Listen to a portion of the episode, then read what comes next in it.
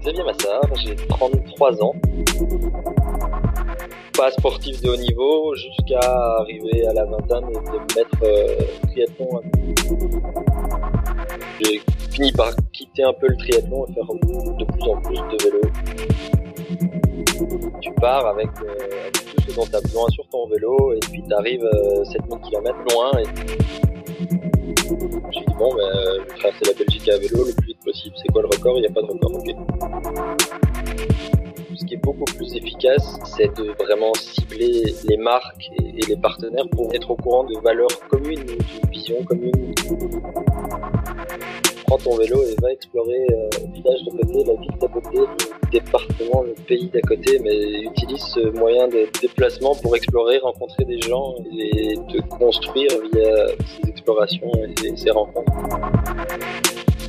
Il y a clairement un aspect méditatif et de plénitude quand, je roule à vélo. Salut les sportifs, c'est Armano. Vous êtes sur le podcast Dans les vestiaires. Dans les vestiaires, c'est le podcast qui vous en dit plus sur les mécanismes que mettent en place les grands noms du sport, les aventuriers, les explorateurs, les artistes pour financer leur carrière et vivre leurs rêves. Je voudrais commencer par des remerciements à toute la communauté qui interagit avec moi à chaque nouvelle publication d'épisode et qui rivalise d'idées pour avoir des invités. Et un énorme merci aussi à Sylvain qui a œuvré dans l'ombre pour effectuer le montage de ce magnifique épisode. Il voulait rester caché, il faut rendre à César ce qui leur appartient. Alors Sylvain, merci, merci, merci.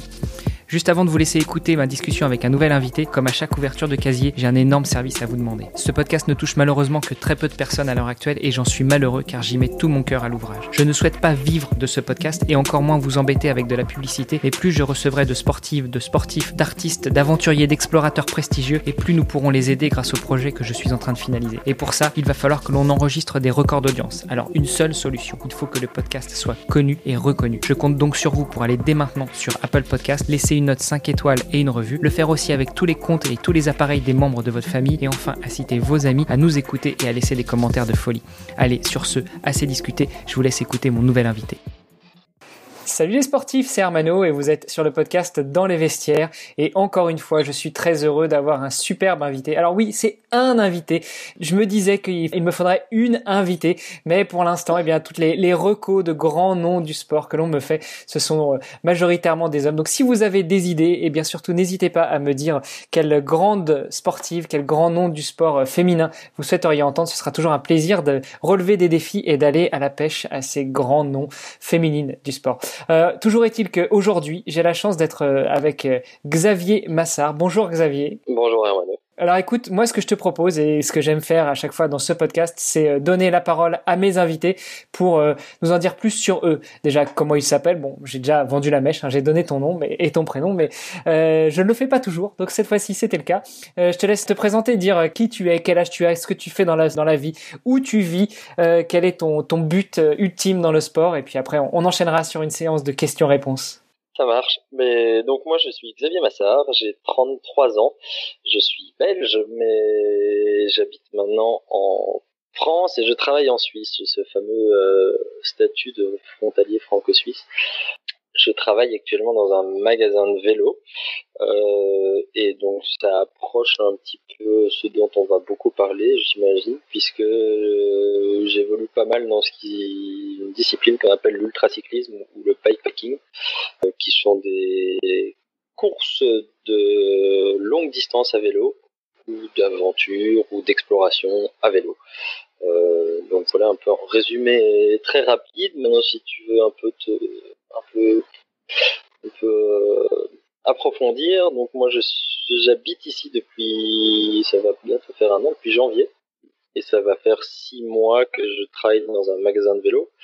Euh, le plan initial n'était pas réellement de faire ça, mais bon, la, le Covid s'est mêlé des, des, plans de déménagement dans les Alpes avec ma compagne, euh, de mes plans personnels de vivre encore plus de ma passion pour le vélo et l'ultracyclisme et d'y trouver un équilibre. Puis ben, on en reparlera, mais c'est pas encore euh, tout à fait au point. Et donc, euh, et donc là, pour le moment, je travaille dans un magasin de vélo et je roule moins vélo moi-même, même si ça a été ma vie et mon quotidien pendant les trois dernières années.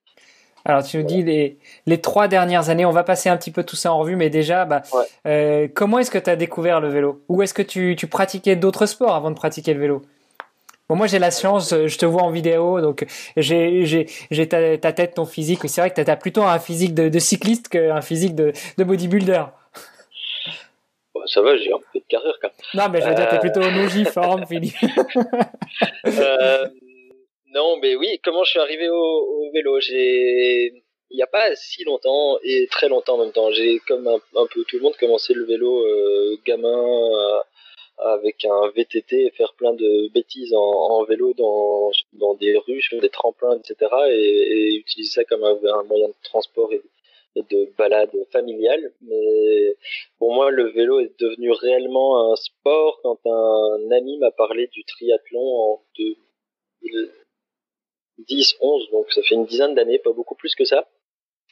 Et moi qui n'étais jamais monté que sur un VTT m'a dit bah oui mais par contre avec euh, le VTT ça va pas aller, il va falloir euh, avoir un vélo de course. du coup j'ai ah oui bah oui vélo de course euh, ouais ça va aller. Et puis via via j'ai eu un vélo de course à prêter, c'était un vieux vélo de course en 19 mm sur des pneus genre c'était même pas des pneus. Hein. Et du coup, c'était ma première expérience en, en, vélo de course et une approche plus sportive du vélo, parce que je faisais de la course à pied euh, depuis euh, quelques années. Et puis oui, du coup, un ami qui me parle de triathlon, me dit ah, pourquoi pas? Et puis de la le vélo et les sports d'endurance aussi de manière générale avec le triathlon. Mais donc ça fait une, dizaine d'années que que j'ai touché, commencé à goûter à ces sports. Ouais, donc une, une carrière plutôt courte. Tu fais pas partie de ceux qui ont découvert. Alors, l'ultracyclisme, ça me paraît un peu difficile de découvrir ça à, à 5-6 ans, mais du moins le, euh, le vélo, euh, t'as pas eu une histoire d'amour avec le vélo de course ou le vélo de route quand t'étais gamin? Pas trop, non, vraiment pas. C'est vraiment arrivé sur le tard à la, à la vingtaine de vouloir faire autre chose. J'ai toujours fait du sport. Hein.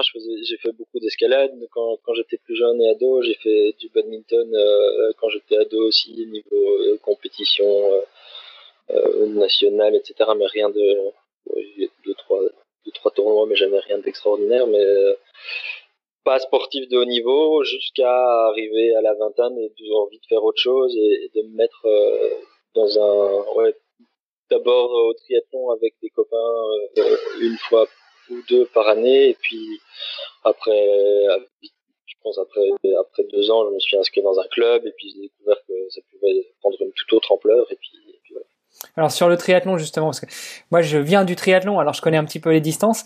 Euh, T'as commencé sur le court, sur le moyen, sur le long? T'es monté direct sur Ironman ou sur Ultra Ironman? Comment c'était? J'ai commencé sur un, un, un, sprint. Je pense le premier que, que non, c'est un je, je sais plus maintenant, un sprint ou un, olympique, euh, l'un ou l'autre. Euh, non, c'était un sprint parce que euh, la transition était que je venais de faire mon premier 20 km aussi en course à pied quelques mois avant. Et du coup, mon premier sprint, ça m'avait mis le même temps. J'avais couru, je pense, 1h40 pour faire enfin, les, les, distances équivalentes, mais j'avais fait 1h40 d'effort.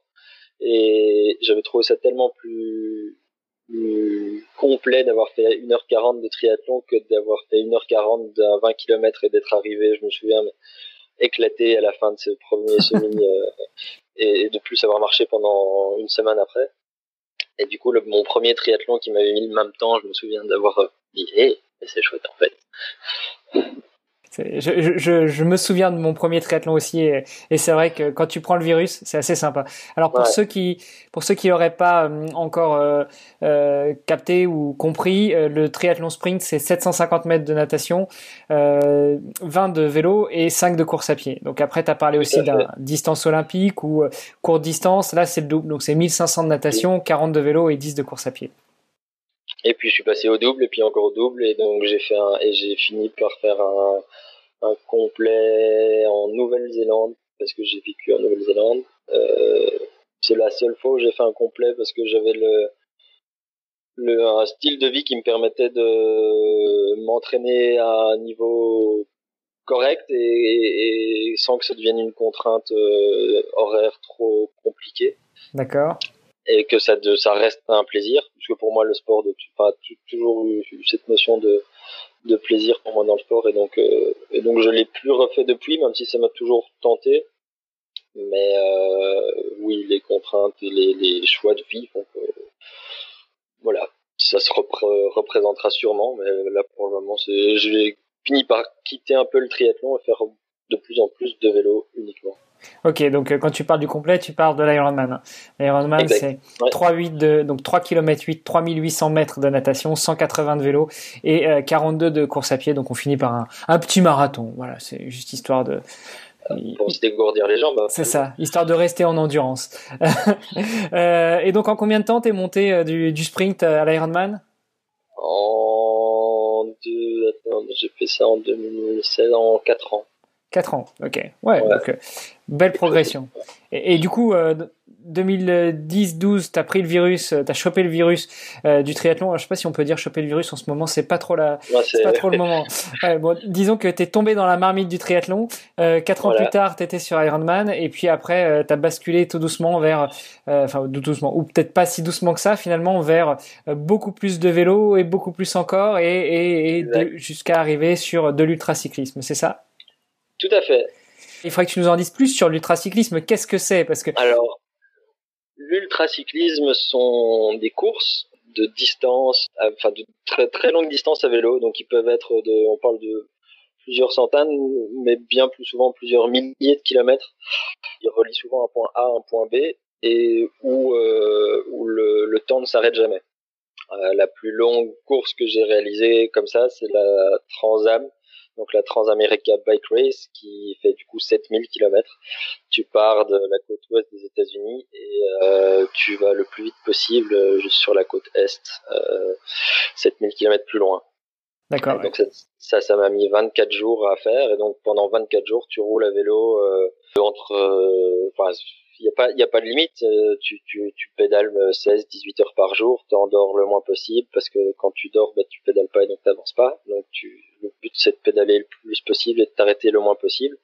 Et donc de gérer ton alimentation ta ton sommeil euh, tes réparations c'est tout tout par toi-même puisque la, la, grande caractéristique de ces courses c'est la, la, notion de, de, de course sans assistance D'accord. Donc c'est-à-dire que c'est à, à, toi de gérer euh, tous ces facteurs-là. Selon les courses, la navigation c'est soit sous forme de traces euh, fixes que tu dois suivre, soit sous forme de, de checkpoint à rallier et à toi à, à, faire ta route entre les checkpoints. Alors quand tu dis traces fixes, c'est-à-dire tu as une, as une balise type GPS et... Tu as un GPS, tu dois suivre une, une trace GPS et alors tout le monde est suivi par un traceur GPS. Qui euh, et, et, qui renvoie euh, qui renvoie le ton, ton, ta position sur une carte et qui crée tout, tout un aspect un peu euh, connexe de ces courses qui s'appelle du dot watching, donc du suivre des points, suivre, des, points, ouais. suivre des points sur une carte, puisque euh, ben, tout le monde est, a un traceur 24 heures sur 24 et donc les gens depuis chez eux, ça part de la famille, mais puis ça crée un engouement et puis tu as, as, des gens qui se passionnent pour le fait de suivre ces courses à distance et, et de d'imaginer ce qui est en train de se passer sur la course. Il a dormi, il a pas dormi, ah, t'as vu, il pas plus vite que l'autre. Puisque ouais, donc les gens peuvent suivre ces courses à distance et que oui, voilà, tout, tout ça se passe sur des cartes et tu vois des petits points qui avancent sur une carte. Et alors, et alors tu dis, euh, tu as une trace GPS à suivre. Est-ce que malgré tout, tu as quand même le, le choix des, des, routes, le choix du, euh, du, de dévier un peu du tracé, tout en restant globalement dans, sur une route assez bien décrite ou, euh, vraiment là, t'as pas le choix, tu dois suivre la trace qu'a qu préconisé l'organisateur. Enfin, pas qu'a préconisé, qu'a décidé ouais. l'organisateur? Bah, c'est là où, où, je disais, il y a deux types de, de courses. Il y en a avec une, une trace vraiment définie par l'organisateur et tu ne peux pas en, en dévier si tu en dévies si tu en tu en dévies euh, et que tu prends un raccourci ou, ou, ou autre, c'est une disqualification pour ne pas avoir suivi l'itinéraire donné. Okay. Euh, et puis à l'autre, euh, sur un autre plan, il y a des, des, courses qui sont avec des points de passage. Et puis d'un point de passage à l'autre, c'est à toi de définir ton itinéraire. Et donc là, il n'y a pas d'itinéraire qui est défini. Et, et, là, il y a tout cet aspect, tout cet aspect de navigation qui rentre en jeu, puisque euh, est-ce que tu fais le détour mais qui est plus plat ou est-ce que tu vas tout droit mais tu prends la montagne en plus? Il y a, il y a plein de, de, stratégies sur euh, ta navigation qui rentrent en compte. Est-ce que tu prends le, vraiment le raccourci mais qui est pas en route, qui est en gravel? Est-ce que tu prends la piste cyclable qui fait tout le tour mais qui est toute plate avec le vent dans le dos? Il y a plein de ce genre de, de questions qui entrent en jeu. Et, et, du coup, euh, donc tu nous dis c'est des courses euh, qui sont globalement sans assistance. Euh, Est-ce que malgré tout tu as un staff qui te suit ou tu as un staff à distance qui te guide ou qui t'aide ou qui te ravitaille ou, ou quand c'est vraiment sans assistance, bah, par exemple dans les États-Unis tu te démerdes pour manger, pour boire, pour pisser, pour tu te, tu te démerdes de A à Z. L'aide extérieure euh, peut être vue comme, est souvent vue comme euh, un facteur de disqualification aussi, et d'accepter de, l'aide extérieure que non, tu, tu n'acceptes pas. Donc, euh, c'est-à-dire que la, la, la, mentalité derrière cette, cette notion de non-assistance, c'est que tout ce que tu dois, tu, tu utilises doit être disponible pour tout le monde aussi. Ok, bon, donc c'est l'esprit triathlon, quoi. Pas d'aide extérieure. oui, on peut voir ça comme ça, ouais, tout à fait. C'est un peu plus route que dans le triathlon, mais euh, c'est, c'est, ça, ça s'approche de ça, tout à fait. Donc, euh, si tu as un pépin mécanique, ben, c'est à toi d'aller, euh, d'aller, d'aller trouver un magasin de vélo qui peut réparer ton vélo. Et mais, ok, il le répare et il t'aide, mais en même temps, il pourrait réparer le vélo de n'importe qui. Hein.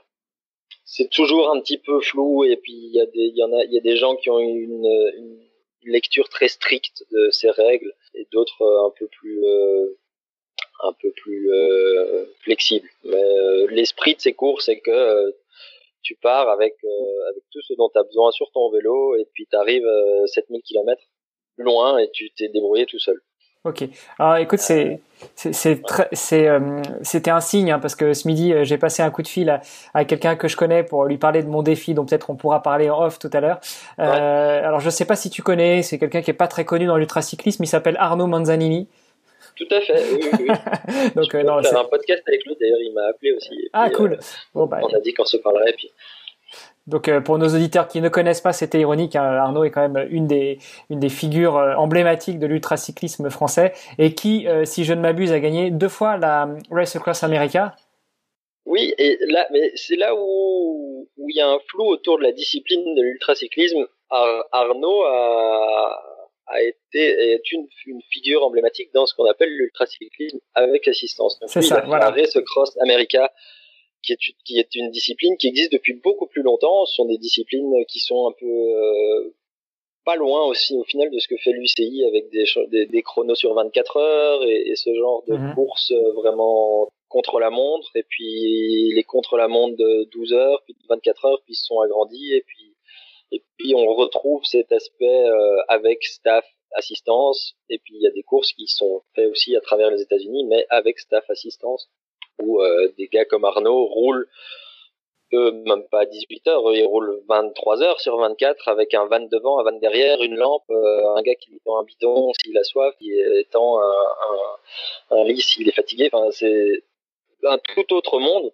Même si, et, c'est très, enfin, j'ai beaucoup d'admiration pour ce que Arnaud a pu faire aussi. C'est vraiment ouf euh, comme comme performance. Mais le, le, tout ce qui est plutôt bikepacking et sans assistance, il y a, y a une il y a quand même, c'est quand même deux mondes. Ouais. C'est beaucoup plus roots euh, que. que c'est beaucoup plus roots. Ok. Euh, alors du coup, bah, ça m'amène à une question qui est quand même un peu le, le cœur même de ce podcast. Euh, c'est comment est-ce qu'on finance euh, de telles aventures, de telles courses euh, pour euh, bah, pour pouvoir s'amuser entre guillemets, hein, entendons-nous bien, on parle de sport, mais pour pouvoir s'amuser à traverser les États-Unis d'est en ouest ou d'ouest en est, parce qu'il me semble que la Race Across America c'est dans l'autre sens, hein, c'est d'est en ouest, et toi ce que tu as fait c'est d'ouest en est. Hum, de tête c'est d'ouest en est pour eux aussi, mais c'est juste plus court, eux ils passent plus au sud et du coup c'est un petit peu plus court, je pense c'est 4000 Ouais, c'est 4000 et des et quelque chose. Et, quelque chose. Donc, euh, bon, on pourra demander à Arnaud un jour euh, comment est-ce que lui il finance avec euh, son staff, son assistance, ses vannes devant, derrière. Il me disait aujourd'hui kiné, ostéo, podologue ah oui, autre. voilà. C'est un, autre monde. Un autre monde, un autre budget. Mais, mais du coup, toi, comment est-ce que, bah, déjà, quand tu as commencé à avoir des velléités sur de l'ultracyclisme, comment est-ce que ton besoin de financement est né et quelle stratégie tu as trouvé pour financer tout ça? Pour mieux réexpliquer ça, Je vais juste remettre un peu dans le contexte. Moi, je suis arrivé là-dedans, en fait, en, dans ce monde-là, en faisant un voyage à travers le Canada. Ok. À vélo. C'était la première fois où je faisais un grand voyage à vélo. Euh, je revenais de Nouvelle-Zélande, j'étais en Belgique, je savais pas trop quoi faire. J'ai une copine qui m'a dit, oh, ben, moi, je sais pas trop quoi faire non plus. Enfin, on voyagerait bien en vélo. On fait quoi Le tour de l'Australie? Ouais, non, c'est trop dangereux. Euh, ouais, le Canada, ouais, allez, le Canada. Mais alors, on le traverse. Ok, on traverse. On traverse le Canada. J'adore ce genre de truc. Tu sais, c'est comme le genre de défi à la con que tu files avec des, des, copains ou des copines en buvant un verre un soir. Oh, tiens, je ferais bien un Ironman. Allez, c'est parti.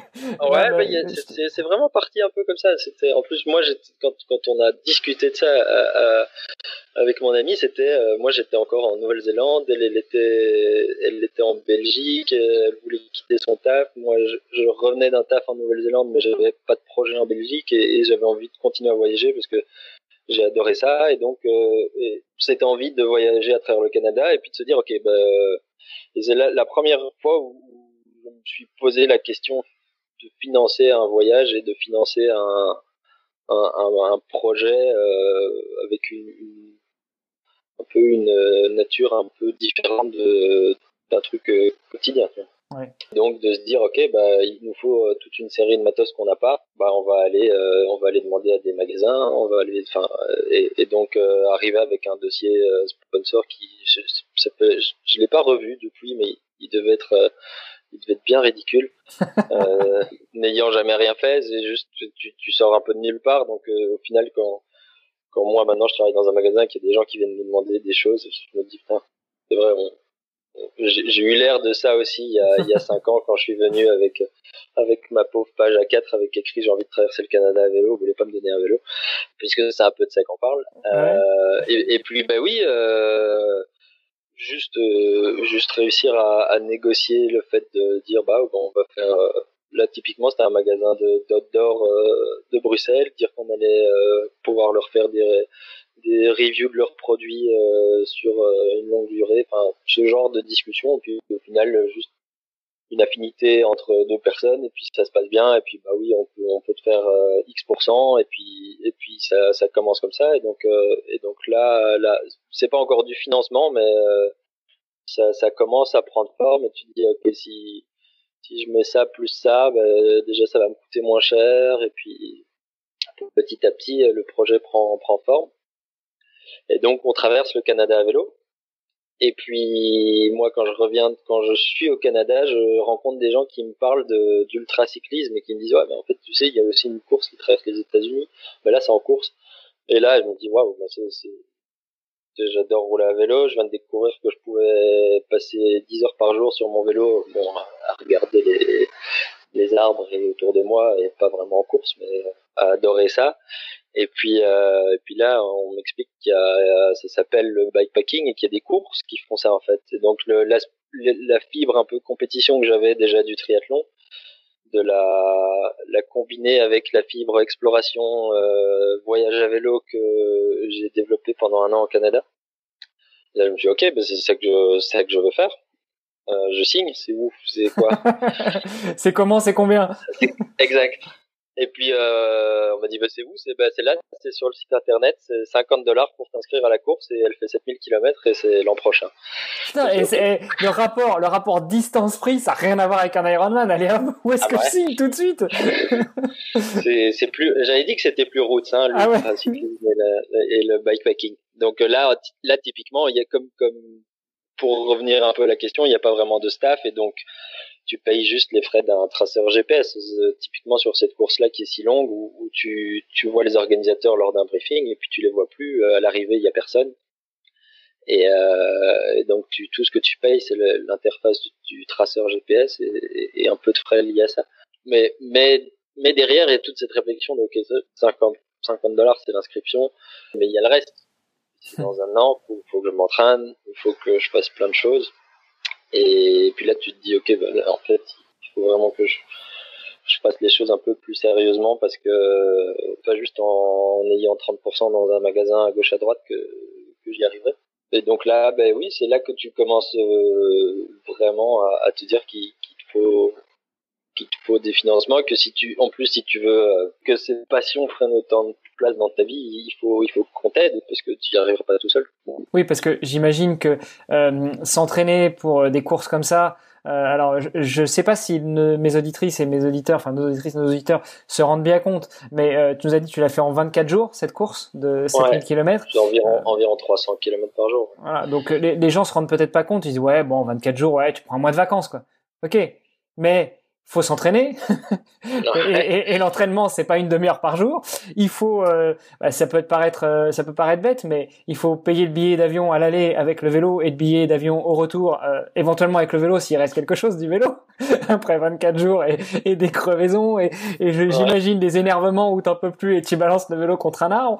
Il faut il faut éventuellement bah quand même manger pendant 24 jours hein. ça, peut paraître bête tu, tu, manges beaucoup quand tu quand tu fais 10 quand tu fais 15 heures de vélo par jour, peux dire que tu manges beaucoup. J'imagine. Donc, euh, et puis, euh, ouais, et puis pour revenir sur ce qu'on disait tout à l'heure, il y a aussi l'entraînement avant. Donc, euh, tu t'entraînes pas une demi-heure par jour. Je sais pas, ça, ça montait à combien euh, 4, 5, 6, 8 heures Je suis monté à 30, ouais, je suis monté à 30, 30 heures semaine euh, pendant des phases, euh, des phases de charge.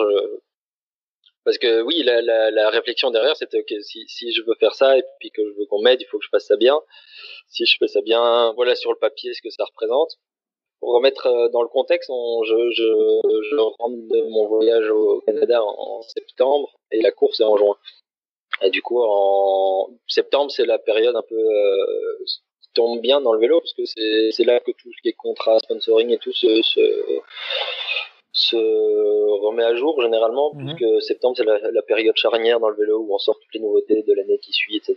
Et donc euh, je rentre, je me monte un, un, dossier sponsor qui de nouveau ne devait pas ressembler à grand chose. Je me souviens c'était encore un truc sur Word euh, qui ressemblait à rien, mais euh, mais avec un vrai projet mieux défini et, et qui parlait à plus de gens aussi. Euh, que ma traversée du Canada, puisque là l'idée c'était de, de de faire cette course qui est dans un, milieu qui est quand même, il faut, le remettre dans le contexte aussi en plein essor parce qu'il y a de plus en plus, enfin 2018, on commence vraiment à, parler de 2017-2018, on commence vraiment à parler de bikepacking et d'ultra distance. Il y a un des un des fondateurs de cette discipline qui qui en est décédé pendant une course. C'est un peu triste, mais ça ça ça a créé de l'engouement aussi euh, par rapport à, tout ça. Il y a parce que la course que lui avait créée est devenue un peu mythique. Enfin, il y a, vraiment eu euh, depuis trois ans, euh, le nombre d'épreuves a fait pas fois, fois 100 le nombre de participants a fait fois 1000 et, donc il y a, un, essor intéressant et donc ça parle aux gens. Par contre, même si le projet parle aux gens, on me dit mais t'es qui? Ouais, bah, super. Euh, moi aussi, je connais plein de gens qui voudraient le faire. Euh, et toi, t'es qui ouais. Alors, euh, j'ai pas du tout de palmarès, même du triathlon. J'ai pas jamais performé dans le triathlon. J'ai fait des choses, mais pas, j'étais moyen. Et donc, ben, je me dis, ok, ben, ils veulent savoir qui je suis, je vais, je vais prendre la problématique dans, ce sens-là, et donc, il faut, il faut que je me fasse connaître. C'est un peu bête, hein, mais si, si tu t'as pas un palmarès derrière, euh, un, vrai palmarès sportif, euh, il, faut que tu te fasses connaître. Et, puis du coup, je me suis dit bon, ben, je vais traverser la Belgique à vélo le plus vite possible. C'est quoi le record? Il n'y a pas de record. Ok. J'ai appelé le Guinness Book et j'ai fait un peu de com là-dessus, un peu de, un peu de presse, etc. Et puis il se trouve que le record a été refusé parce qu'il était trop court. Donc, euh, traverser, la, traverser la Belgique, 360 km dans la diagonale la, la plus longue possible. Euh, le Guinness Book m'a répondu. En plus, ils m'ont répondu. Il y, a, il y a 12 semaines d'attente, je pense, pour, euh, pour ton truc dans le Guinness Book. C'est ridicule. Et ils m'ont répondu, oui, mais en fait, c'est trop court. Hein, on est désolé, euh, on prend plus les records si courts, ça, ça compte pas. Okay. Mais toujours est-il que euh, j'ai réussi un peu à tirer mon épingle du jeu grâce à ça, à me faire un peu connaître, et puis à me faire inviter sur une course. Et puis c'était un, un, peu ma première vraie course aussi euh, d'un circuit qui s'appelle Biking Man. Et puis sorti de nulle part, j'ai terminé sixième. Du coup, euh, c'était super prometteur. C'était, c'était quelques mois avant, la Transam, et donc, et donc oui, petit à petit, euh, j'ai commencé à, à construire un truc intéressant euh, à ce niveau-là. En tout cas, je vais pas dire vivre de ma passion, mais vivre ma passion à, à 100%, ça c'est sûr, parce que les trois dernières années, ça a été mon quotidien était lié à ça, et puis donner des conférences liées à ça, etc. Donc c'est sûr que c'était, je n'ai vécu que pour ça pendant les trois dernières années, et c'était super, super épanouissant. Alors attends, parce que recentrons un peu le débat. Oh ouais, il faut tu, que tu me ressentes. Tu, tu nous dis que t'as pas vécu euh, euh, de ta passion, donc euh, t'as pas été. Peut-être que tu veux dire que t'as pas été payé pour faire de l'ultracyclisme, du bikepacking, mais tout à fait. Mais mais mais malgré tout, euh, quand on se lance dans de telles épreuves, il faut s'entraîner, il faut participer à l'épreuve, euh, il faut manger, dormir, il faut, euh, il faut euh, manger au quotidien euh, avant l'épreuve. Donc mine de rien, il faut quand même que tu trouves des sources de financement. Alors, tu nous as dit en début d'émission, là en ce moment tu es frontalier, tu travailles en Suisse dans un magasin de vélo. Ok, ça met, ça, paye les épinards. Par contre, faut payer le beurre aussi qui va dans les épinards. Donc est-ce que malgré tout, arrives à, à vivre Est-ce que tu, tu as des revenus complémentaires liés à, ton, activité d'ultracycliste ou c'est euh, tout, euh, tu fais des petits boulots à droite à gauche pour pouvoir euh, vivre de ta passion? C'est plus comme ça. Donc j'ai été, pour, cadrer ça, j'ai travaillé, moi, je, suis biologiste de formation, j'ai travaillé dans l'environnement, puis dans la consultance pendant plusieurs années avant de mettre tout ça en, en vraie pause quand j'ai commencé à voyager, puis à, ah, en fait, ce que tu nous veux nous dire, c'est que tu t'en es foutu plein les poches et puis maintenant tu vis sur tes économies. bah non, maintenant il n'y a plus d'économies, c'est pour ça. Mais j'ai vécu sur mes économies pendant pendant ces années-là, ça c'est sûr, et en, en vivant le plus, enfin en vivant avec presque zéro frais, si ce n'est ceux liés au vélo, et, et, euh, et, en faisant des économies sur les frais liés au vélo grâce à des partenaires, ouais. euh, à une campagne de crowdfunding qui m'a permis de aussi de lancer pas mal. Euh, il y avait une, une, plateforme de crowdfunding d'athlètes euh, qui s'appelait Rising quelque chose, mais faudrait que je retrouve ça. Des Belges, et donc ça, ça avait le, avec des mécènes derrière, et puis, euh, et puis tu, comme un crowdfunding de lancer un projet, mais vraiment mhm. lié à, du, du, financement d'athlètes.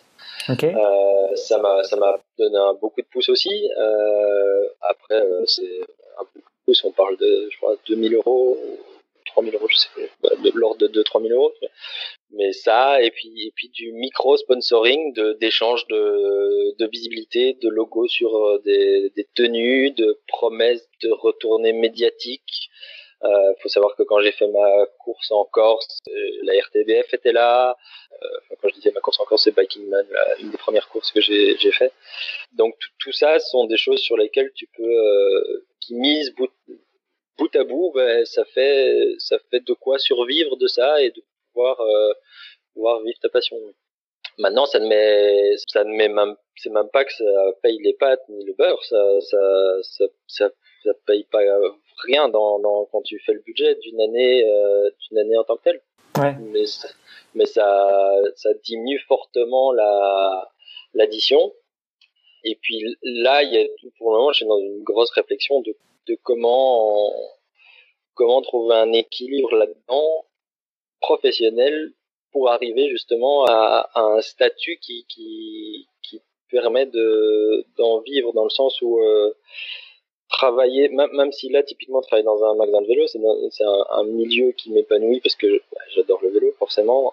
Financièrement c'est intéressant mais là là où et ça me permettra de nouveau de mettre des économies et puis de, de le refaire mais c'est pas quelque chose au jour le jour qui est possible dans le sens où euh, une course de 25 jours qui a 25 jours de congé à, dans un, un, un, travail de salarié à, à, dire bah là je vais poser un mois. Voilà.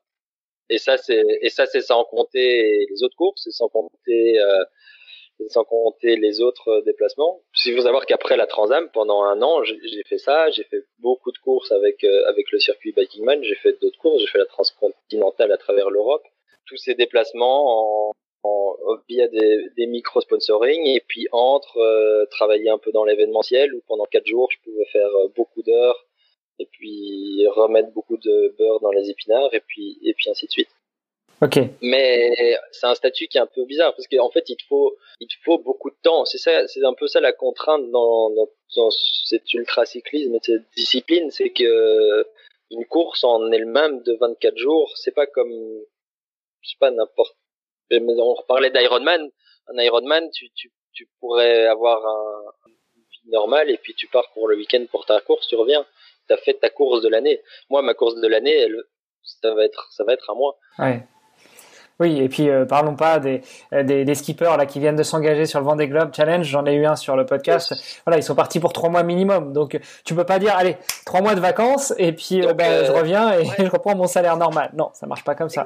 Donc il y a une grosse un gros une grosse questionnement en termes de statut sur comment arriver à il faut il faut il faut vivre comme un indépendant, pouvoir te permettre de de prendre ce mois. De enfin donc oui je suis en train de mettre plein de choses en place et, en arrivant ici, j'espérais développer une activité liée au tourisme et au vélo et puis et puis bah, j'ai fait le choix de pas mettre mes pas mettre des sous et de l'énergie là-dedans, en sachant que la, vu la crise, ça allait être compliqué et que c'était vraiment euh, un pari très risqué n'ayant pas grand chose à jouer, j'avais pas envie de les jouer là-dedans. Ouais, en cette phase de Covid, j'imagine que ça pousse un peu à la réflexion sur ce genre de projet. Exact. Et, et, et puis, donc oui, gros questionnement, arriver ici et puis de d'aborder les choses un peu différemment. Donc oui, cette année là, j'ai fait moins de vélo, c'est sûr. Maintenant, je me considère toujours comme un ultra cycliste. J'ai eu là encore des, des, belles opportunités là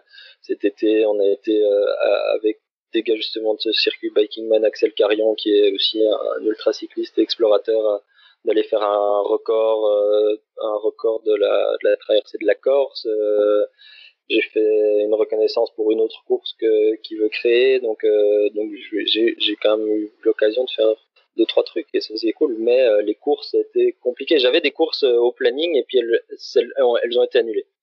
Donc Ouais, j'imagine que l'année 2020, que ce soit euh, pour, pour des, des, des, sportifs sur des, sur des épreuves assez courtes ou euh, des épreuves beaucoup plus longues comme l'ultracyclisme ou autre, euh, ça, ça paraît un peu compliqué. C'est pas une année, c'est pas une très bonne année. Ouais, c'est l'année du l'année de la réflexion du, du et de la remise en question sur plein de choses. Mais du coup, ça donne du temps et plein de perspectives. Puis tu découvres des podcasts de gens qui parlent de financement d'athlètes. et donc tu les écoutes tous et tu dis ah il y a ça, ah il y a ça. Ouais ouais il y a, y a plein de bons tuyaux à prendre. Je suis sûr qu'il y a plein de bonnes choses à faire. Ouais. Euh, ouais. Alors euh, moi j'avais une question quand même, c'est que euh, on peut croire peut-être à tort que c'est plus facile dans un sport qui va être structuré avec une fédération nationale, internationale ou autre, plutôt que sur un sport comme l'ultracyclisme qui, même s'il s'organise, tu l'as dit, il y a un circuit euh, Bikeman, euh, Bikingman, pardon.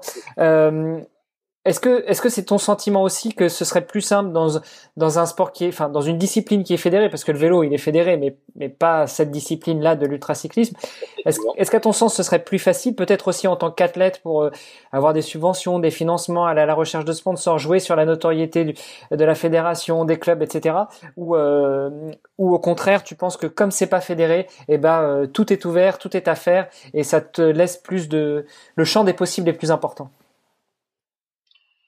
Euh, je pense un, un, savant mélange des deux. C'est sûr que si c'est fédéré et que tu et que tu es un athlète performant, ça ça peut te faciliter pas mal de choses.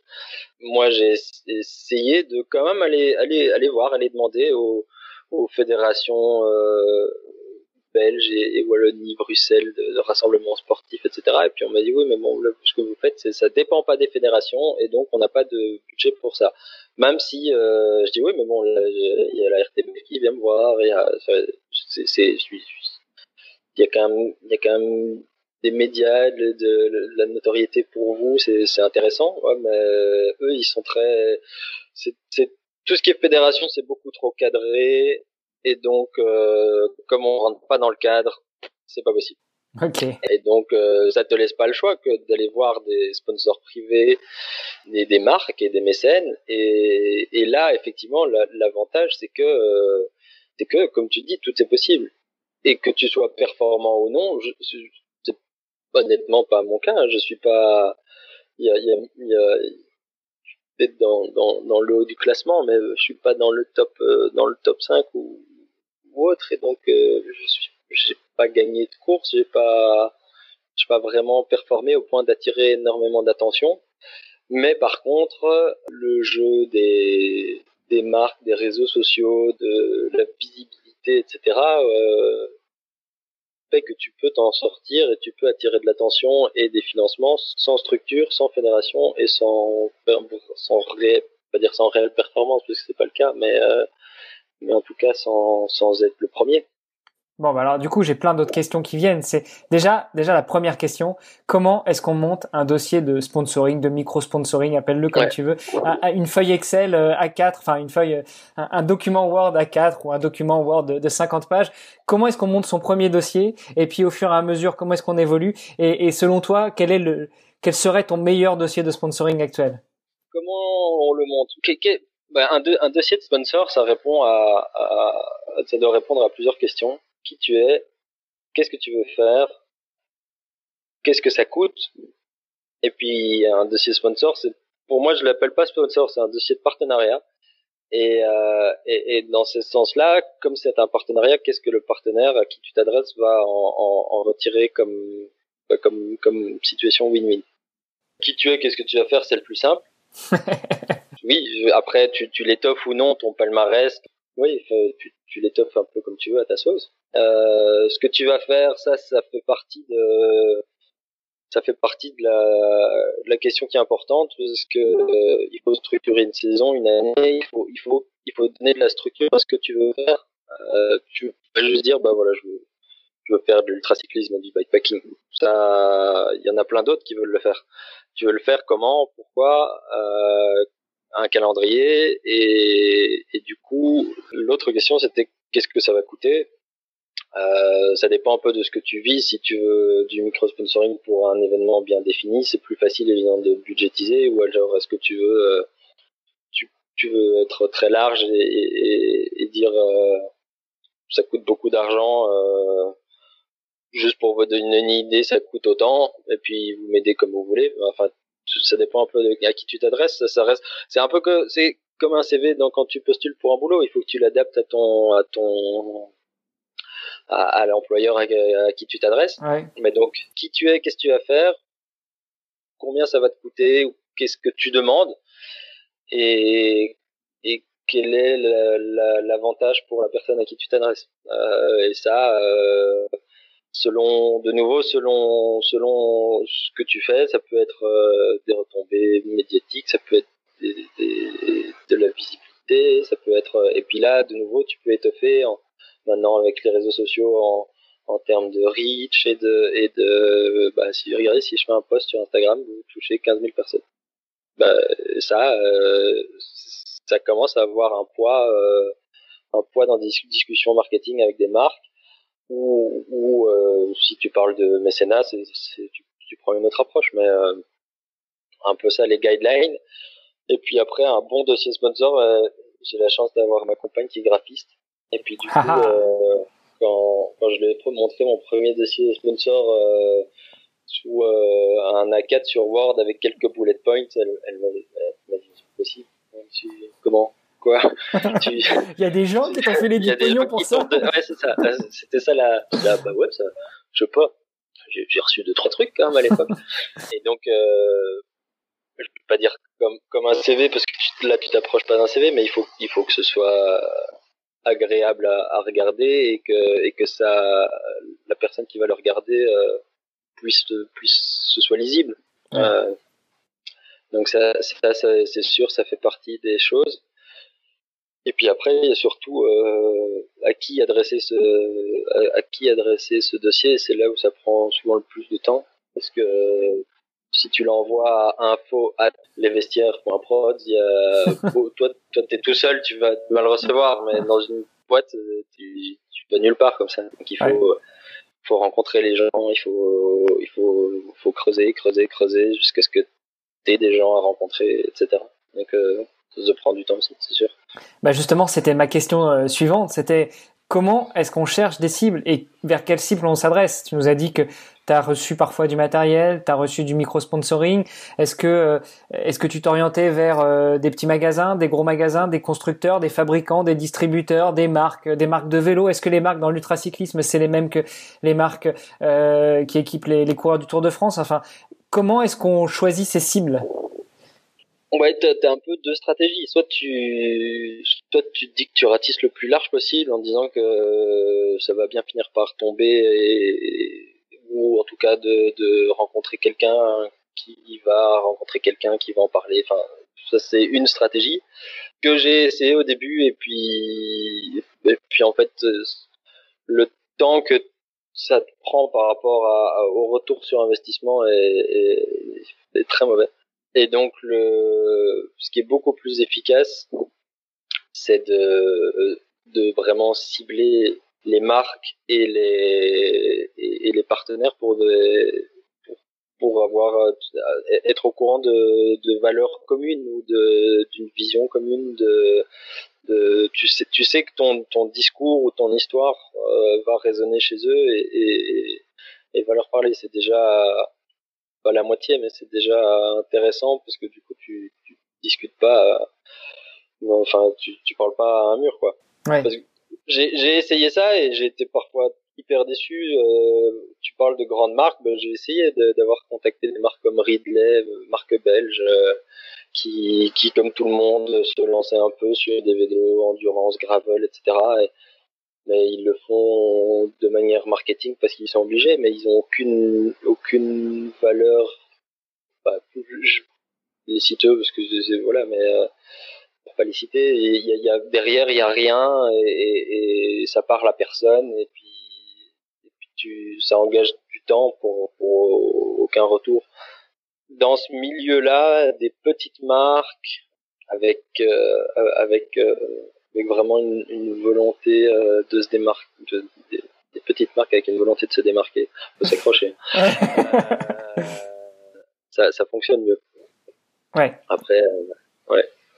Oui, après toujours, euh, comme tu le disais, tout dépend de ton objectif, euh, de ton sport, euh, de, de, des valeurs que tu veux véhiculer ou même des valeurs que tu veux défendre. Peut-être qu'il y en a qui auront pas de mal à être soutenus par Red Bull parce que ils ont du pognon, alors que c'est peut-être pas les mêmes valeurs que partagent d'autres cyclistes. Et, et j'imagine notamment que les cyclistes d'ultra endurance, enfin les, les ultra cyclistes, sont plutôt un peu comme les trailers, des gens qui sont très proches de la nature, très proches de l'environnement, plutôt engagés. Bon, en plus, quand on a la chance de parler à un biologiste, j'imagine j'imagine que t'es pas pour les énergies fossiles. Hein. Plutôt, ouais. euh, donc du coup, euh, effectivement, c'est euh, c'est certaines valeurs très certainement que tu retrouves pas, comme tu l'as dit, dans des grandes marques, chez des grands constructeurs, etc.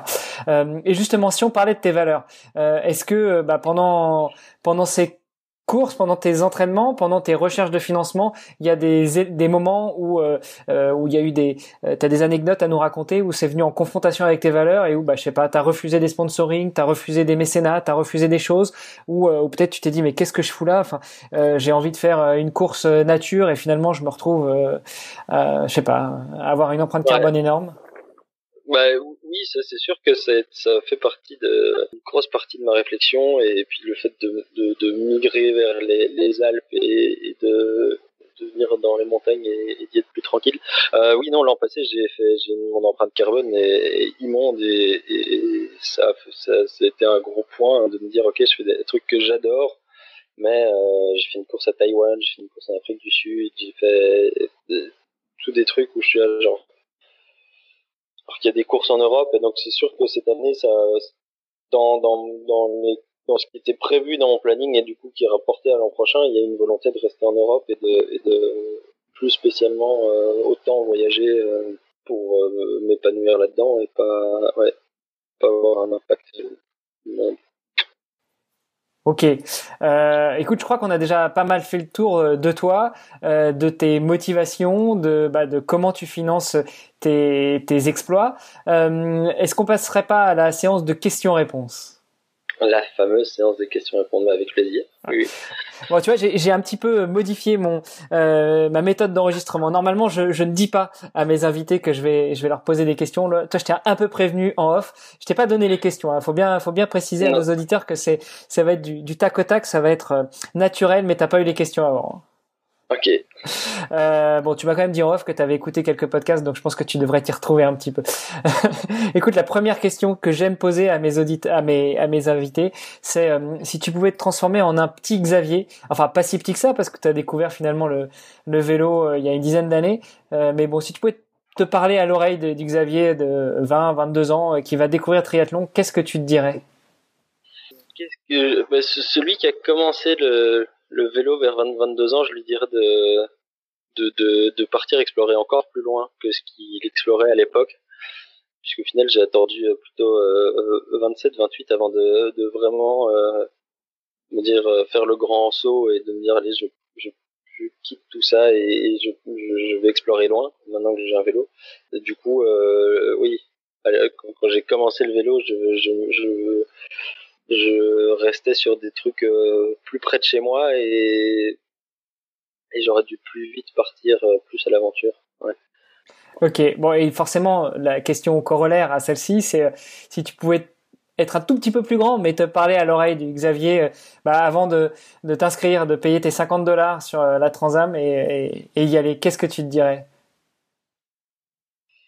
Bah, Je me dirais pas grand-chose en fait.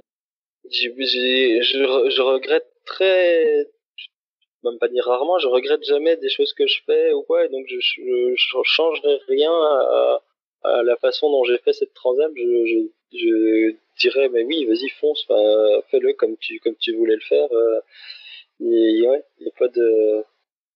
Je, je, je lui dirais rien de spécial. Prends, prends une chambre en plus parce que. ah, je sens, je sens la galère, je sens la galère. Euh, Allez, on était un peu dans le passé. Maintenant, si on se projette dans l'avenir, euh, je sais pas si tu t'imagines dans dans 15 ans, aller avec un gosse et qui te dit, euh, enfin, un enfant ou une enfant, euh, allez, on va on va jouer l'inclusion. Euh, j'ai pas eu beaucoup d'invités et eux en ce moment, donc dans 15 ans, ta fille te dit, papa, moi aussi j'ai envie de me lancer dans l'ultracyclisme. Qu'est-ce que tu lui dis? Mais fonce, tu vas voir, tu peux aller tellement loin en vélo tu, peux faire des distances en vélo que des gens euh, te diraient mais je les fais même pas en voiture. Puis tu fais tout ça juste à la force de tes jambes. Donc euh, prends ton vélo et va explorer euh, va explorer le village d'à côté la ville d'à côté le département le pays d'à côté. Mais utilise ce moyen de déplacement pour explorer rencontrer des gens et et te construire via via ces explorations et ces rencontres Wow. Bon, écoute, j'ai l'habitude de noter les citations de, de mes invités, mais là j'en ai quelques-unes, j'aurai quelques perles. Merci beaucoup. Euh, euh, si, euh, euh, ouais, avant de passer à la à la question sur sur le sur le chapitre que tu réécrirais, euh, comme ça je te laisse quelques temps pour réfléchir aussi. Euh, J'imagine que tu as quelques anecdotes croustillantes à nous raconter euh, de la Transam ou, de, ou d'autres euh, grandes courses que tu as faites. Alors vas-y, donne, donne-nous deux, trois petites anecdotes euh, sympas. En bien ou en mal, hein. enfin tu vois, je veux dire, des, des choses qui t'ont... Des, des, galères que tu as vécues ou alors des, des, moments où tu t'es dit, mais merde, mais waouh, quel bonheur d'être là, quel bonheur de vivre ça, je, je changerais ça pour rien au monde. ben oui, oui, c'est sûr que c'est un peu la comment dire, pas le fondement même, mais euh, ça fait partie intégrante de ces courses d'avoir euh, espèce d'ascenseur émotionnel euh, sur une journée où, dix fois tu as des épiphanies et dix fois tu te demandes ce que tu fais là et puis et puis en cinq minutes tu passes de l'un à l'autre et puis et, donc j'en ai plein de ces moments. Maintenant là comme ça le, premier qui me viendrait à l'esprit c'est un, un, lever de soleil j'ai déjà dit ça en plus dans, les levées de soleil, c'est toujours particulier. Puis il y a, ouais, un, lever de soleil aux États-Unis où, je monte un col et je crois que je l'ai monté pendant deux heures. C'était hyper long, mais j'avais vraiment le, le, soleil qui se levait vraiment juste au-dessus du col, au-dessus de moi. Et t'as froid puisque tu montes le col dans l'ombre et quand t'arrives en haut et puis euh, et puis les gens, ils, on est en juin, hein, le lever de soleil, il est 6 heures du matin, ça fait déjà deux heures que il est 6 heures du matin, ça fait déjà deux heures et demie que je suis sur mon vélo en train de rouler parce que tu te lèves pendant la nuit. Enfin, donc c'est dur quand tu te lèves et puis en même temps, là, les 6 heures du matin, le soleil est levé, tu commences à avoir chaud et, et puis t'es en haut de ce col, c'est magnifique, tu vois, tu vois une route, mais c'était une ligne droite, genre vraiment, genre tu la vois qui, tu la vois qui descendait vers le, Colorado. Euh, on avait passé un des, points les plus hauts de la course bah, une ligne d'horizon à perte de vue, puis de me dire genre de regarder d'où je suis parti d'un côté, puis de, de, me dire que je sais même pas où je vais m'arrêter le soir parce que euh, je vois même pas par où je vais. Euh, oui, ça c'est des, des moments d'épiphanie comme ça, j'en ai, euh, j'en ai dix fois sur une journée de ça ou dans l'autre sens de de toujours aux États-Unis je pense j'étais euh, j'étais sur une section où, où tu, sais, tu prévois tu, tu prévois tes ravitaillements toi-même un peu en fonction de de ce qu'il y a sur la route. Et moi je suis très mauvais à, à planifier et, plutôt euh, bon à improviser. Là pour le coup je m'en suis voulu parce que tu, tu croises toujours dans ces courses un gars qui te dit euh, dans un McDonald's euh, ah on a bien fait de s'arrêter ici parce que je regarde mes fiches et le prochain McDonald's il est dans 250 km ou enfin tu vois genre et moi je mange mon burger parce que j'ai faim et que j'ai vu un McDonald's et je suis rentré dans le burger. Mais si j'avais pas faim là bah je, je, je, je l'aurais eu dans l'os parce qu'il y en a pas eu il y en aurait pas eu pendant 250 km et moi je suis genre ah ouais ok. Euh, et, et, là, pour le coup, euh, mon village d'après, il est à 30 km et je remplis pas ma gourde parce que je me dis, bah, 30 km à une heure et demie, euh, ça va aller, c'est tout plat. Et il y a vraiment un, un tournant à, à, 90 degrés et puis là, le vent de face. Et je pense que j'ai fait 30 km en plus de 3 heures. et il faisait 35 degrés et il n'y avait pas d'eau. Et euh, j'ai dû m'arrêter deux fois, genre à l'ombre d'un arbre. Et, et là, j'étais cramoisi euh, on voulait comme jamais de pas avoir repris de l'eau et de et d'avoir été euh, trop optimiste et de pas avoir planifié. Enfin, tu, tu vois, tu après tu remets toujours plein de choses en question comme ça pendant ces courses où tu, tu fais un plan et puis trois minutes après le plan que tu viens de faire tombe déjà à l'eau. Alors t'en refais un deuxième qui lui tient six minutes. et puis et puis tu retombes au plan d'avant parce qu'en fait t'avais ralenti mais finalement t'as réaccéléré et et, et c'est comme ça toute la journée quand tu fais ce genre de, de course. Et c'est comme ça toute la journée pendant 20 jours. Oui, c'est ça, Donc, pendant 24 euh, jours, parce que tu t'arrêtes jamais en fait. non, non, tu bah là en l'occurrence aux États-Unis, j'ai eu deux jours de pause qui étaient les, les, les, moments les plus, un des moments les plus euh, bizarres de, pas dire de ma vie, mais genre où je me suis vraiment demandé ce que je faisais là parce que mon, mon j'ai eu un, une, une casse mécanique j'ai dû faire demi-tour, arriver à un magasin de vélo et euh, j'ai eu un ascenseur émotionnel de on s'est réparé, on s'est pas réparé, ah on répare mais ce sera pas avant cet après-midi, ah on répare mais ce sera demain, ah bah non en fait on doit faire livrer une pièce par Shimano et ce sera là dans deux jours. Et puis là du coup en, en, en une heure tu te retrouves à en deux jours. Qu'est-ce que je vais faire? Qu'est-ce que je vais faire pendant deux jours moi? Je suis en je suis en cuissard au milieu de, du Kentucky. Euh, bah, genre, donc j'étais au cinéma en cuissard. Euh...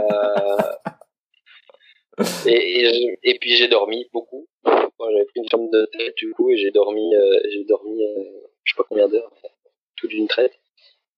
Mais oui, des moments comme ça, euh, c'est court, c'est assez, c'est assez fou parce que ça, tu, tu vis plein de trucs, tu te mets un état de fatigue qui fait que la façon dont tu vis les choses est aussi assez assez euh, tout est décuplé parce que avec la fatigue euh, tes émotions sont décuplées. Enfin c'est assez particulier comme état état mental. Ouais.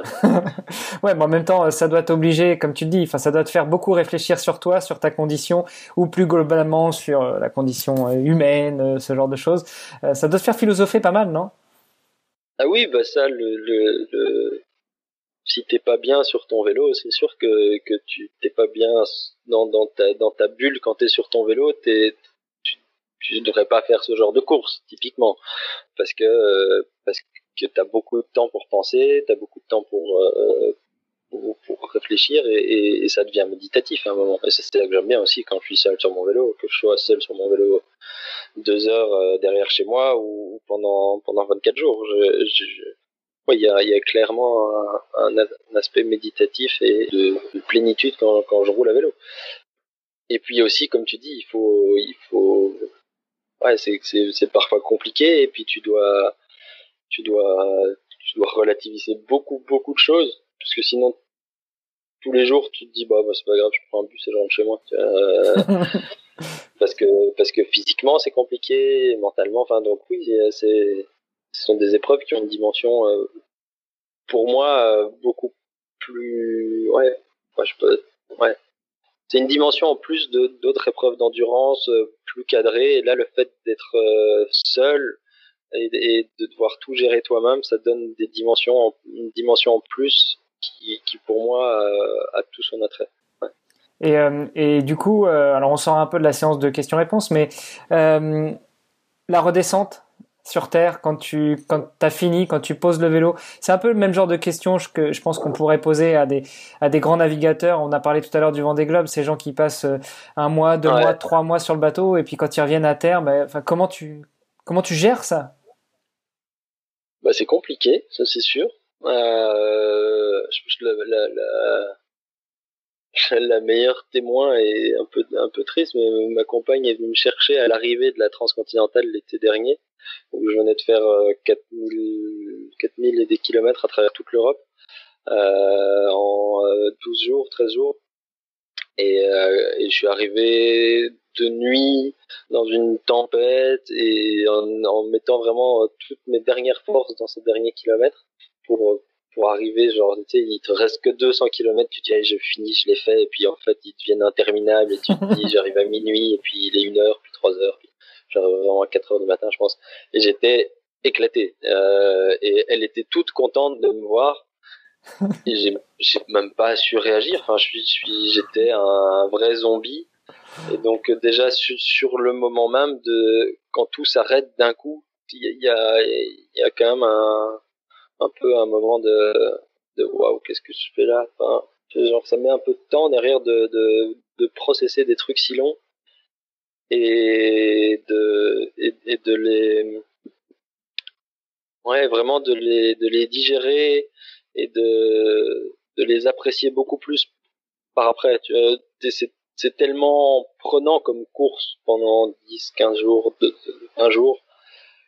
Et ça devient ton quotidien mais en même temps c'est ça reste quelque chose d'extraordinaire et, et, et, puis euh, du coup tu l'apprécies beaucoup plus par après et donc tout ce travail derrière, euh, ça, ça, prend du temps. Il faut pas trop de brusquer sur euh, pas mal de choses. J'ai eu chaque fois la chance de de, de me donner des moments dans ma vie où je le faisais, où, je devais pas retourner travailler euh, la semaine d'après, tu vois. Ouais.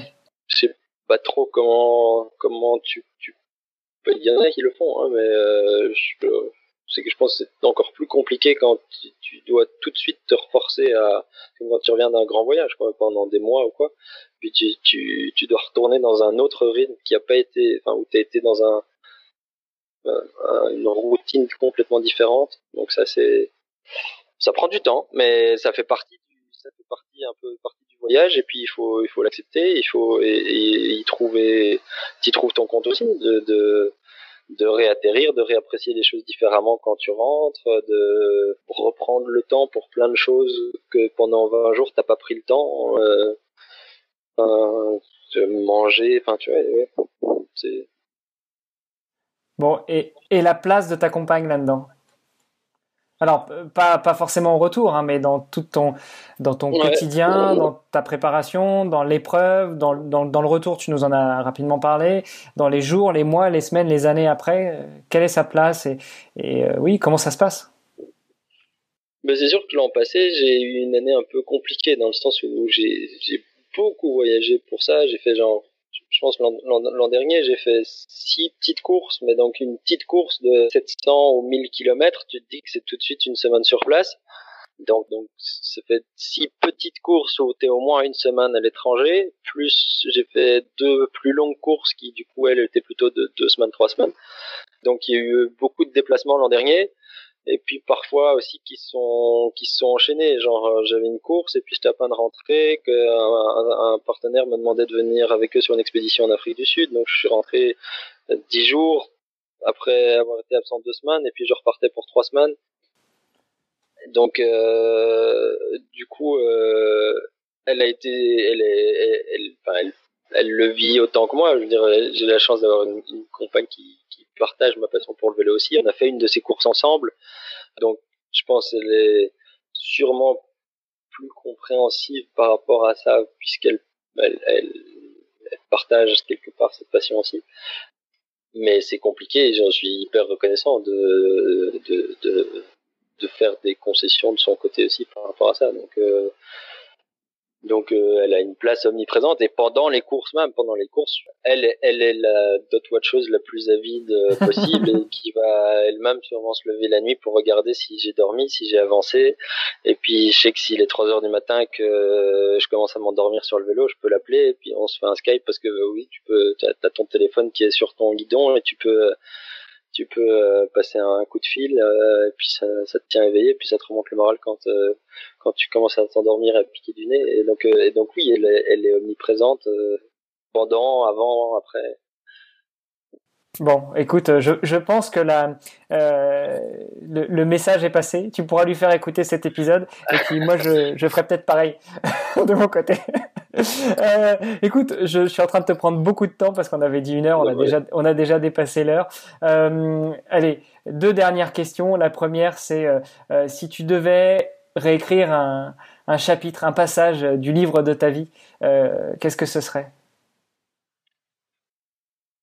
Moi, je pense, comme je l'ai dit, euh, je l'ai abordé vite fait, mais par explorer plutôt, quoi. Euh, j'ai un peu, euh, j'ai après, je le regrette pas. Je ne réécrirai pas spécialement un passage, dans le sens où je, je suis tout, tout ce que j'ai fait dans ma vie, je suis convaincu que ça m'a mené quelque part et je suis très content de la façon dont je me suis construit.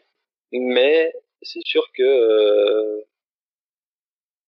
ah ouais, non, en fait, non, je ne le réécrirai pas. Non. non tu réécris rien. Tu laisses le livre comme il est. Tu corriges les fautes d'orthographe, mais, mais tu réécris rien d'autre. Non, voilà. ok. Et parce que, parce que je pense, enfin, je, ce que je voulais dire, c'est, j'aurais pu me dire, euh, pars plus tôt, va explorer plus tôt, euh, parce que je suis d'abord rentré dans un espèce de, pas de moule, mais de, j'ai fait l'université, puis je me suis dit qu'il fallait que je travaille, etc. Et puis, mais même ça, je suis content de l'avoir fait et, ça m'a construit et je suis content de l'avoir fait pour maintenant savoir que je le ferai plus. Et donc, euh, et donc, euh, donc ouais, non, je réécrirai rien ce soir. Mon propre. Ok. Euh, allez, dernière question. Euh, Qu'est-ce que c'est pour toi un grand sportif ou une grande sportive? La première chose qui me vient à l'esprit, c'est que forcément, ça, ça, a une notion de performance et de, et, de, et de, de dépassement de soi. C'est, pour, pour moi, c'est l'essence même du sport. Il faut, il faut, pour être un, un, pour être un grand sportif, mais tous les grands sportifs que j'admire sont des, des personnes qui, qui, se dépassent vraiment et qui et, qui, qui ont cette envie de se dépasser. Donc pour moi, ça fait partie de c'est de l'essence même d'être sportif euh, et d'avoir envie de, pas spécialement de performer, mais en tout cas de se dépasser puis de de s'améliorer dans sa pratique et, de et d'aller y, chercher euh, toujours un peu plus. Euh, et puis au-delà de ça, y a pour moi il y a le sport ça reste ça reste même un sport solitaire comme je peux faire moi. Euh, il y a une notion de partage qui est omniprésente aussi. Pour moi le sport ça se partage. Même en, compétition il y, a, y a un partage avec tes, rivaux. Il y a il y a ouais c'est le le le le, ouais, le partage de que ce soit à l'entraînement avec des amis. Enfin ouais, pour moi ça fait il y a une dimension sociale au sport qui est omniprésente aussi, et, et puis sous toutes ses formes, que ce soit euh, que ce soit, comme j'ai dit, à l'entraînement, ou que ce soit le fait de, de, de partager sa passion, tout simplement, et puis d'en parler, euh, de parler avec d'autres gens. Ça, c'est, voilà. Donc, euh, dimension sportive, performance, et dépassement de soi et de partage. Partage. De Esprit d'équipe. voilà. ok. Euh, et puis, euh, bah, juste avant de te laisser partir, c'est le moment du, passage de témoin, du passage de micro. S'il y avait une sportive ou un sportif que tu aimerais entendre dans ce podcast, est-ce que tu aurais quelques noms à nous donner? Euh, Quelques noms à nous donner. Oui, j'en ai plein. Après, si, si, on veut se concentrer sur l'aspect euh, financement, j'ai des, pistes intéressantes. Euh, bah, là, un, gars que j'admire beaucoup et que j'ai, enfin, qu'on, on, s'est déjà pas mal rencontré sur plusieurs épreuves. On, échange souvent sur les réseaux, etc. C'est Sofiane, qui est un, qui est un, gars qui a gagné beaucoup de courses et qui, qui performe beaucoup dans ce milieu-là ces deux dernières années et puis qui lui, je pense aussi, euh, arrive à, à, à, vivre de sa passion et, et, à, et à tirer son épingle du jeu et donc un, un, un attrait intéressant. Par contre, euh, tu parles de sportif, ben du coup, je te dirais plutôt d'interroger sa compagne, du coup, Fanny, qui elle aussi euh, évolue dans le milieu de, de l'ultra distance et puis euh, et puis du coup doit avoir un, un, un, un angle intéressant aussi sur la, sur la question. Ok. Et puis sur une toute autre, vraiment une, une toute autre euh, thématique, mais qui du coup me vient vite à l'esprit parce qu'en fait c'est un de mes collègues qui est Kevin Kalkov, c'est un ancien pro BMXer. Donc euh, c'est un gars avec qui je travaille dans le magasin de vélo qui vient d'Annecy. Et puis lui, il a, il a mon âge, il a 33 ans. Et euh, là maintenant, donc cette année, c'est la première, la première fois qu'il travaille de sa vie. D'accord. Donc euh, depuis, euh, depuis qu'il est ado, il, évolue dans le, dans le BMX et, puis et puis il en a été pro, enfin il en est toujours pro, il se considère toujours comme un, gars qui fait des au niveau pro, il en vit toujours avec des marques, mais euh, bah, la crise a un peu secoué tout ça aussi pour à ce niveau-là aussi. Mais il a sûrement une approche différente puisque c'est nouveau un milieu un peu, c'est pas il y a aussi toute une compétition dans le BMX entre ce qui est fédéré, pas fédéré. Euh, mais du coup, effectivement, ça me vient vite en tête parce qu'on en parle beaucoup euh, au quotidien. Euh, mais il doit sûrement avoir avoir une vision intéressante.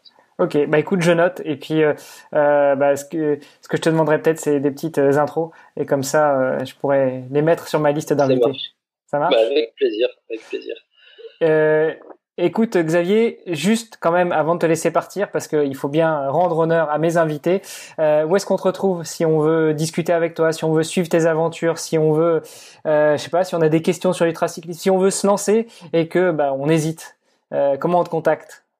Eh bien, on déjà on me contacte avec plaisir parce que ça fait énormément partie de cette discipline, c'est qu'il y a beaucoup d'échanges et que y a, comme c'est pas un truc standard, il y a beaucoup de gens qui ont beaucoup de questions et moi comme d'autres, on y répond toujours avec plaisir. Donc euh, euh, contactez-moi sur Instagram, sur Internet, sur Facebook, c'est Xavier Massard, aussi simple que ça. Euh, j'ai un site internet xaviermassard.eu euh, où on trouve aussi tous mes contacts, que ce soit mail ou autre. Donc le plus simple, c'est de passer par là ou via mon Instagram, c'est je pense là où je suis le plus réactif pour le moment. Ok, ça marche. Bon, de toute façon, je mettrai tout ça dans les notes de l'émission.